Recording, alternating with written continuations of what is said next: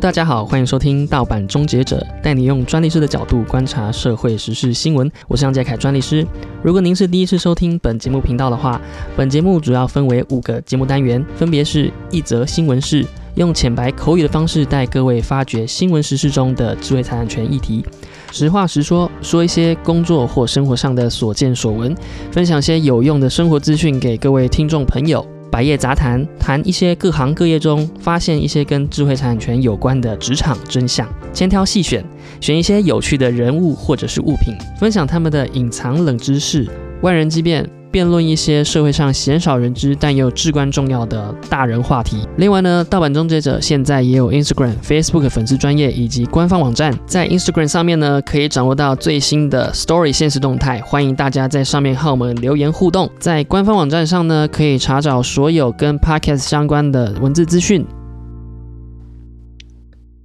Hello，大家好，呃，欢迎各位收听本集的节目内容。呃，今天这一集呢是一则新闻是，那今天呢会比较轻松一点，来跟各位聊聊这个 Air Force One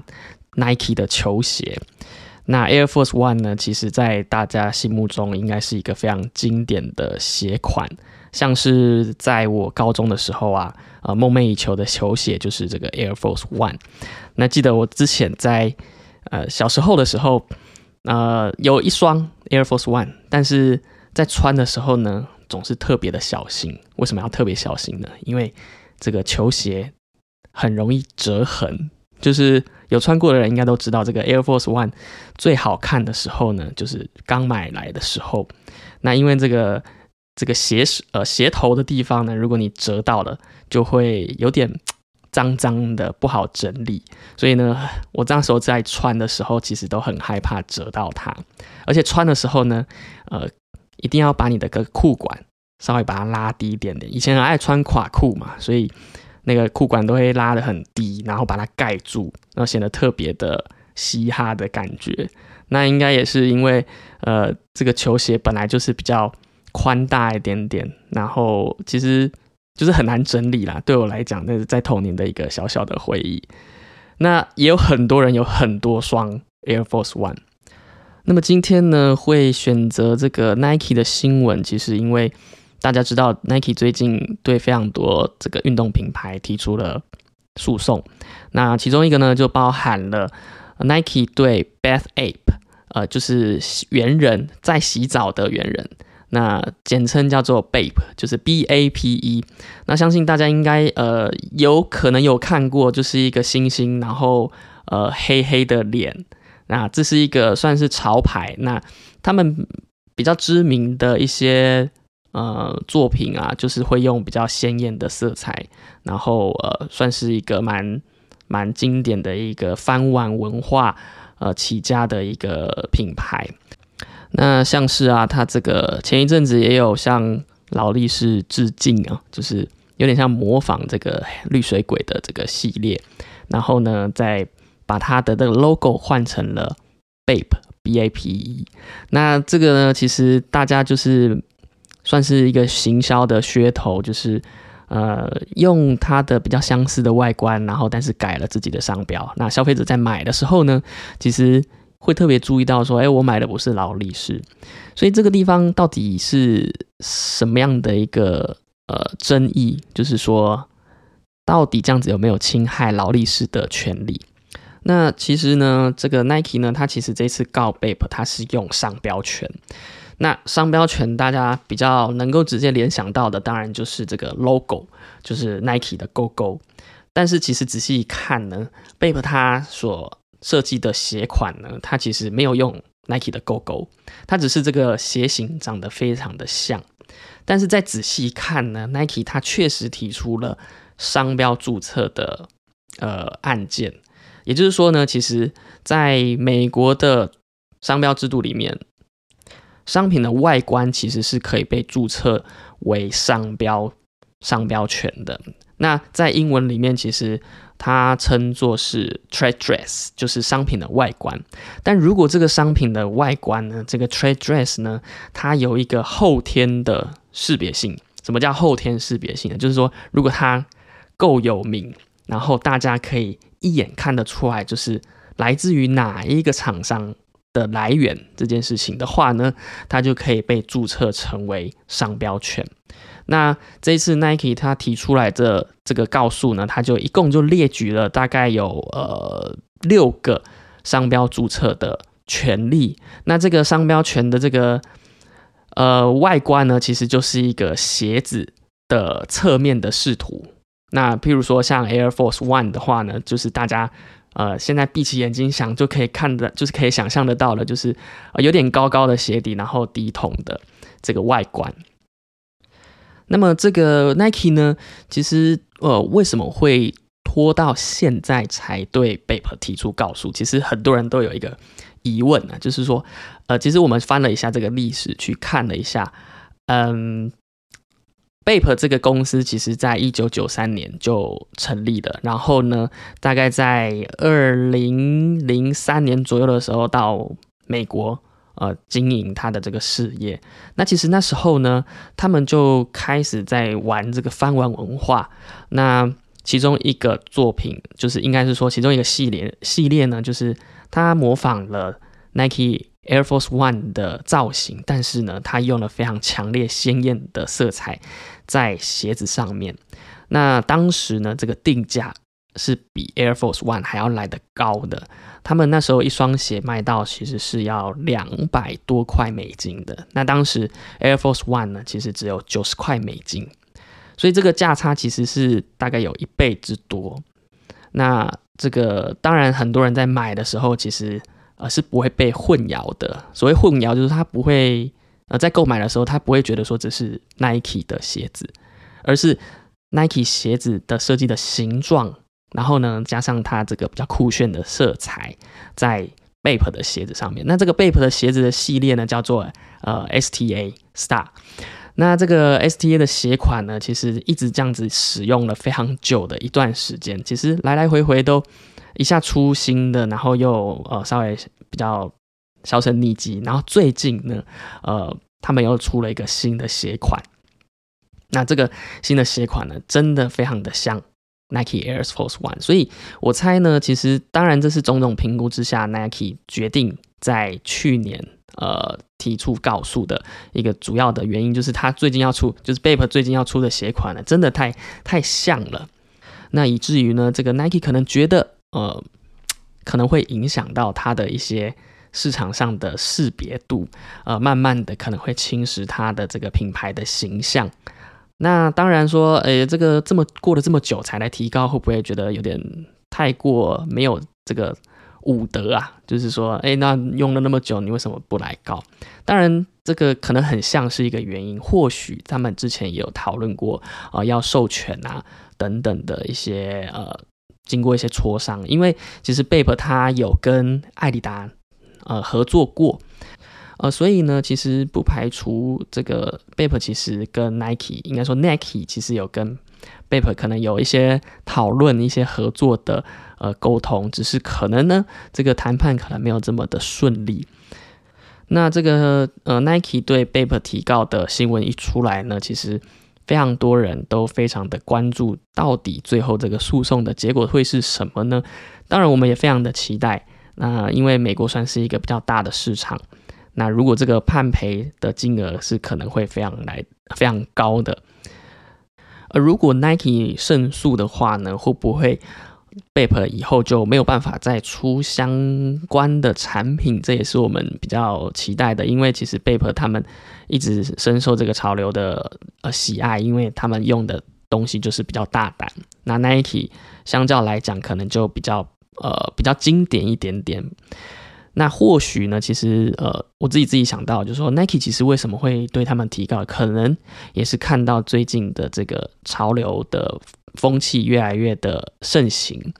以至于说，如果他要出类似的呃鞋款的设计，比如说他要把 Air Force One 做一些比较强烈的色彩的呃设计的时候呢，会可能反过来跟 Bape 很像。那他当然就是要先评估看看他自己到底有什么权利嘛。那当然，这个他有注册商标权，他就拿出来告。那这个一告下去呢，其实一方面对他们来讲是一个形象的展现。那非常多媒体也会去大肆的宣传报道，等于是说免费的去宣传说，哎，我 Air Force One 其实是比较早的，那 Bape 只是他他在做一些有点像二创、有点像致敬的一个设计。那所以呢，这样子呃，事情演变成这个诉讼的战争之后呢，然后回过头我们来看一下台湾。那台湾如果 Mikey 对 Babe 提告的话呢，啊，他要用什么权利？其实。要回过头看一下我们台湾的商标制度，在商台湾的商标制度里面呢，其实呃有一个东西叫做立体商标，那它是一个非传统的商标，呃，也就是说呢，如果说你可以在申请注册的时候呢，就证明说你有这个后天的识别性，就是你可以证明说我刚刚前面讲的啊，我看到这个商品的外观，我就可以知道是哪一个来源的时候呢，你就可以注册取得商标权。那这个呃证明的程度其实相对来讲是比较高的。那在美国来讲的话呢，其实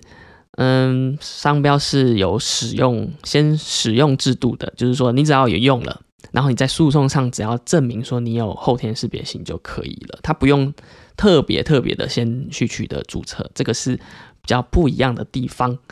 呃，所以呢，在美国呃。并不是这么的要求，说你一定要注册起来。那么台湾呢，比较像美国 trade dress 这个商品外观的概念呢，可以看到在公平交易法里面有一个呃表征的描述。那这个表征呢，其实就有点像是诶，它可以识别出一个商品的来源。那在规定在二十一条的地方，就是说。呃，试验呢不可以在商品或者广告上面呢，呃，对于商品的相关呃足以影响交易决定的事项呢，用虚伪不实的或引人错误的表示或表征。那这个表征呢，它不是用商标这个字眼，它用表征。那表征其实在呃整个交易市场秩序里面，其实它就是一个表示商品来源的这种呃概念。所以呢，在台湾呃，其实如果说 Nike 没有商标权的话，它真的要告的时候，它其实会走向商呃公平交易法的这个法条。好，那如果回过头，我们可以再多聊一点，就是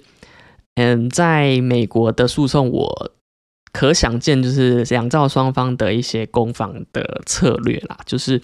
如果我是 Bape 的律师的话呢，其实这边。当然就会有刚刚前面讲到了，你在购买的时候，消费者在购买的时候，其实他会注意到的是，嗯，我买的这个产品，呃，是价值可能比较高的，然后呢，呃，它的 logo 也不一样啦，然后我就是知道说这个就是跟 Air Force 很像，而且存在这么久了，大家不会混淆。那如果说我是 Nike 的律师的时候呢，我就会说，呃，不对啊，因为你如果说这个其他人穿在呃鞋子上面，呃穿在脚上面的时候，在走在路上，那其他人可能不会这么在意，就是这个 logo 到底是长什么样子，他反而会注意这个鞋子的形状。那这个鞋子的形状，他可能就会认为是 Nike 的，结果哎，仔细一看，才发现是 Bape 的。那这个就有一个概念叫做呃销售后的混淆误认，那这个是蛮有趣的一个概念呢，就是说你戴仿冒的手表或者是仿冒的产品，你在买的时候其实是不会有混淆误认，因为他清楚知道这个价值是不同的，然后商品来源也不同，可能一个价格很高，所以他会特别注意，然后也会区分这个商品来源，就像你在买呃这个仿冒品。仿冒的劳力士的时候，呃，一只一千块的手表不可能是劳力士的，虽然它上面写上劳力士，但你清楚知道说这不是原本的来源，所以它没有混淆。但是呢，其实你卖穿穿在上面或戴在上面的时候，其他人看到可能会觉得说，哎，这个是劳力士的手表吗？怎么看起来品质这么差？那这时候呢，它可能会减损。啊，劳力士的这个品牌形象，或者是说我们今天这个案子，就是可能会减损 Nike 的形象。诶 n i k e 应该不会出这么鲜艳的鞋子，Air Force One 在我印象中不是长这个样子，所以可能会有这样子的印象出现，而影响了 Nike 的呃权益也说不定。所以呢，呃，另外一方面，Bape 可能也会提出啊，那你这么久都没有来提告我啊，消费者其实慢慢的都可以识别出，你看这么多的明星都呃喜欢我们的品牌。比如说像歌手 Pharrell Williams，呃，这个还有 Kanye West 都有收藏过他们的鞋子，所以呢，其实对他们来讲，这是一个很好的商品。那所以呢，呃，这个案子其实我们会可以持续关注啦，因为或许在最后，其实大家可能会是 settle，就是和解的，也说不定。好的，那呃，今天的新闻内容大概是这个样子，但是呢，呃，从这个案子里面，其实可以跟各位分享到，在台湾，呃，如果说你是一个新创的品牌，那你有一些比较独特的设计的时候。你会面临到一个问题，就是如果你要去注册你的立体商标，也就是你的产品外观、产品的设计的时候，会面临到一个问题，就是你要主张你的后天识别性，就是你要主张说消费者看到你的商品外观就知道是某一个商品来源的时候，是相对比较困难的。你虽然可以注册你的 logo、你的品牌名称，但是呢，你要证明说你的商品外观是能够被识别出来来源的话是比较困难的。那这边就会有一个问题，就是如果今天抄袭或仿冒的人，他就是模仿你的产品外观，但是他的 logo 用不同的，这时候呢，你到底要主张什么权利？其实对你来讲就会相当的困难，你可能要花比较大的律师费去。做这个诉讼上的主张，那当然，呃，因为我是专利师，所以在这个地方其实可以提供给各位一个想法，就是在设计专利里面，它是可以保护外观的。也就是说，如果你这个产品的外观是比较特殊的话呢，它透过设计专利来保护的话，是可以取得一个十五年的专利权期限。那当然呢，你这个商品如果卖的不错，你后来。再注册商商标也是没有问题的，而且呢，商标本来就是越用越值钱的一个呃财产。那当然可能也会有其他人想说，那呃，应该我的产品设计外观应该是受到著作权法所保护的。这个地方就要特别留意到，就是著作权在实物上它会比较的繁琐繁复一点点，因为你第一个要先主张你的。作品，你的设计是受著作权保护的，那是不是受著作权保护，就要回过头，就是你要自己举证，你要自己主张说，哦，我这个东西是有受著作权法保护的。所以在这个时候呢，在诉讼上可能就会被挑战这件事情。那当然，这个也是对方仿冒者的一个防御的手段。所以对我来讲，呃，一个好的创意，它。呃，是可以透过非常多法律制度来同时做保护的。那当然，这样子也是一个对原创者一个非常好的一个方式。那因为，嗯，这个东西要讲，其实可以讲非常多的内容。那所以呢，呃，之后我也可以找时间跟各位分享一下，呃，著作权的跟这个设计专利的差异到底有哪些？呃，到底呢，你的外观产品外观是不是受著作权法保护的呢？还是说？你要同时透过专利的保护、跟著作权的保护，甚至是呃立体商标的保护，来保护你的产品的外观，也就是这个 trade dress。好的，那以上呢就是本集的节目内容。如果你喜欢我们的节目的话呢，欢迎分享给你的好朋友知道，呃，或者是喜欢球鞋的好朋友知道呢，这个案子原来会这么多的议题可以讨论，在法律上有这么多议题可以讨论。那么各位听众觉得如何呢？因为呃，你会觉得说 Nike 会赢吗？还是说这个 Bape 会赢呢？呃，告诉我你的想法吧，在这个节目留言的地方可以跟我们分享一下，或者是直接私讯我也没有问题。那节目会在呃上架之后的几个礼拜呢，呃发发文到 IG 上面，所以可以跟我们留言讨论哦。OK，我是盗版终结者，我们下次见。